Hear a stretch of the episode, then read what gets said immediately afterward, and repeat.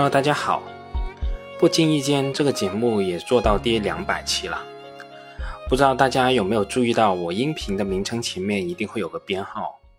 很多次平台都提醒我不应该加这个编号，会影响我节目的推荐。但我想，我还是需要加上的，因为这记录着我节目的先后顺序与延续关系。社会在发展，我们也都在进步，我们对一些事物的看法可能也会发生改变。我希望记录下来这个变化的过程，这是我自己投资的工作底稿。正如我写的每一篇文章都有相应的底稿支撑一样，这些文章和音频都是我投资的工作底稿。这可能也算是我的职业病吧，改不了了。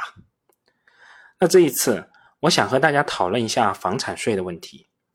在无数次对于万科的复盘的思考的过程中，我的脑海里都会出现这样一只若隐若现的灰犀牛。这是一个我们不能忽视的重大因素，但又是一个存在巨大不确定性的因素。所以，今天我决定以这样一篇文章梳理一下房产税相关的问题。这些仅仅是我个人的一些思考，不见得对，又或者说对错其实根本不重要。重要的是，我们不应该忽略这只犀牛。对于房产税，又或者更确切的说法是房地产税。从二零一一年开始，就在上海和重庆两个地方开始试点了，更不用提在这两个地方试点之前的酝酿时间。虽然每一年两会都会循例的提到房产税的问题，但好像都是只闻楼梯响，就是不见人下来。渐渐的，我们也有点淡忘这件事了。而且我们也看到，其实上海的房产税试点远远算不上成功，既没有达到某些人想象中的抑制房价上升的功效。实际上能收上来的税款也极为有限。二零二零年，上海房产税实际收上来的税款也就不到两百亿。大家可要知道，这是已经包含了企业所负担的商业物业相关的房产税的。企业自持的物业按净值的百分之一点二来交税，出租部分的按租金收入的百分之十二来交税。简单来说，其实企业早就在交房产税了。扣除了企业缴纳的部分。个人住房部分实际缴纳的房产税能有多少呢？大家想想就知道了。那是不是住宅相关的房产税就不会推出了呢？我的回答是不会。我想这是我在这篇文章里唯一能确切回答的问题。除此之外的其他内容全是我个人的猜想。为什么说房产税基本确定会推出呢？那是因为这是已经写在明面上的东西。“十四五”规划里面就明确写道。在“十四五”期间，要积极稳妥推进房产税立法和改革。我们也知道，“十四五”就是二零二一年至二零二五年，即使按最后的期限来算，其实也不远了。更何况，无论从补充地方财政的财政收入、房地产调控以及共同富裕等各个角度来考虑，房地产税都是一个很重要的政策工具。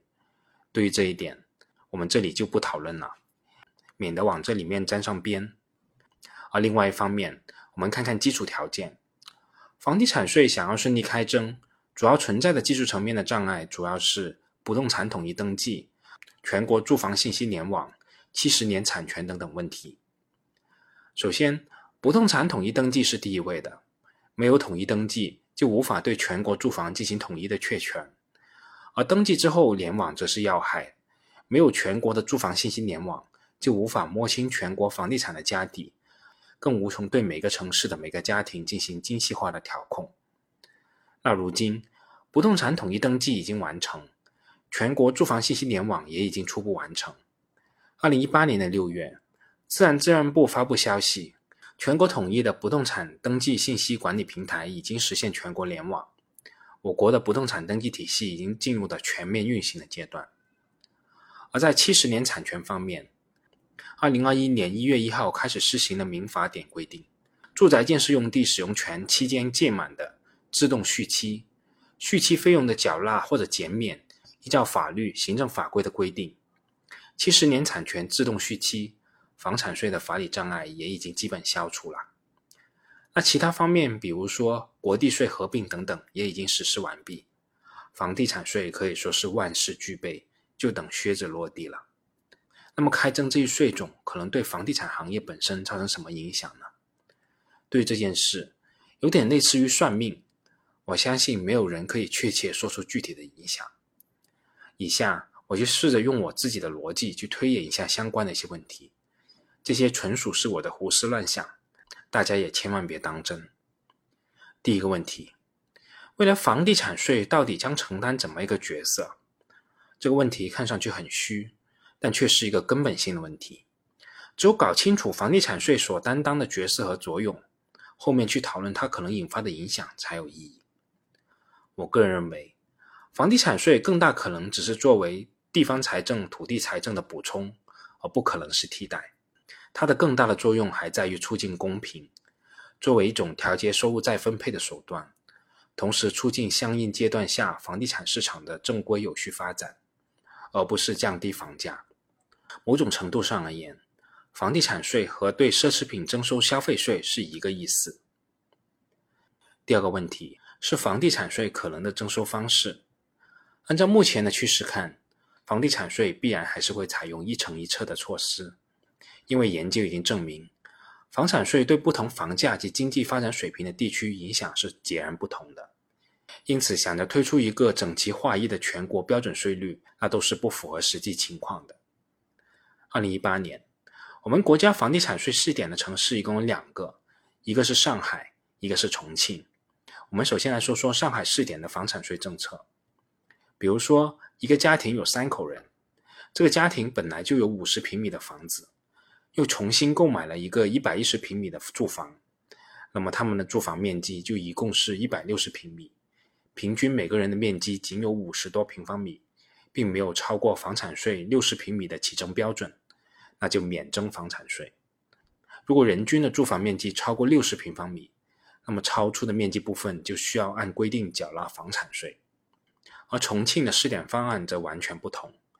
根据重庆的方案，对于别墅和面积超过两百平米以上的大户型住宅物业，将首先被直接征收房产税。同时，对于评估价格超过重庆主城区平均价格三倍以上的住宅，也将会被开征房产税。在此的过程中，依据面积划定档次。而后依据已经划定的档次，逐级提高税率。在重庆，如果一人一户拥有四套以上住宅，将直接被征收房产税，并直接刻以累进税率，以控制个人或者家庭占有过多非自住的住房资源，从而实现房产的去投资化的目的。以上的两个方案都有明显的富人税的特征，普通人基本上也轮不上交税。所以这两个地方的试点实际上也征不上来多少税，那就更不用说对房地产市场有多大的影响了。而大概率，真正要开征的房产税不会直接采用上述两地的方式，而是会以家庭为单位进行征收。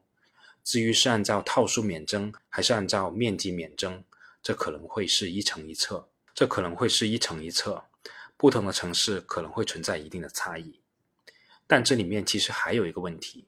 就是如果不同城市之间、不同城市群之间的税率存在差异的话，这里面可能会存在税率和税负的差异，最终必然会影响到人才的流动。所以这里面其实是有一个地方的竞争关系的。那对于这一点，我们也不再多说了。第三个问题是房产税中房产价值如何确定的问题。对于这个问题，目前是没有确切的答案的。目前所谓的指导价或者网签价有多虚，相信大家也清楚。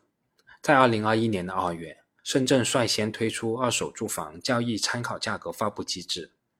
这几个月以来，已经陆续有十二个一二线城市发布了二手房指导价。目前这个指导价的主要影响就是银行的按揭贷款，最终影响到二手房交易的杠杆比例。但相信如果房产税相关政策推出以后，这个所谓的指导价可能就会直接用于税款的计算和征收了。虽然这个指导价可能会比实际交易的价格低，但对于泡沫部分也没必要那么较真了。按这个指导价能够征上来的税已经不少了。第四个问题是房产税的开征会造成什么影响？这个问题是我们最关心的问题，但也是最难回答的一个问题。我想，按照政策的意图推测。房产税更大的可能会作为地方财政财政收入的补充，而实际对房价的影响可能是比较有限的。又或者说对刚需门槛的房子基本上没什么影响。要明白，楼市调控的核心就是一个字：稳。房价持续上涨的时候，要遏制房价上涨，这是稳房价；楼市持续调整的时候，要防止房价大跌，这也是稳房价。毕竟，从最实际的利益出发，没有稳定的房地产市场，房产税也未必能收得回来。因此，房地产税改革的直接目的不是为了降房价，它的直接目的是为了增加地方财政收入。房地产税改革有三大作用。其一是最大限度的压低房地产金融和资产属性的天花板，其二是降低贫富差距，其三是取代难以持续的土地财政。但这里面真的没有降房价这个作用，而房价最终的涨跌会受到一系列因素的影响，房地产税只是次要的影响因素之一。房价的未来主要取决于人口、区位、土地、社区和经济等各方面因素的影响。这里面主要考虑的因素绝不包括房产税。这里面其实还有一个问题，就是房产税的成本最终是否会转移由租客负担的问题。对于这个问题，网上有各种各样的说法，都是言之确确。有的认为租房是刚需，房东增加税收成本必然要往租客身上转移；而另外一派则认为，租客承受能力是很有限的，如果租金增加过多。必然会降低某一地区的竞争力，导致人力资源的外流。其实这两个观点都是很有道理的。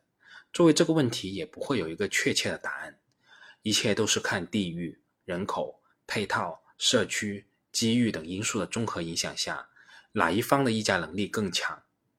但可以预见的是，随着越来越多的公共租赁住房、共有产权房等住房政策的密集推出。部分非热点地区的房东的议价能力将会削弱，一套长期无法租出去的房产，对于持有人而言，毫无疑问将彻底变成负资产，也就是费用。这一改变对房产持有人造成的心理影响，无疑是非常巨大的。说了这么多，好像其实什么也没说，但我想，重视起房地产税这只犀牛，可能正是这次节目最大的作用了。好了。这次就这么多，我们下次再见吧。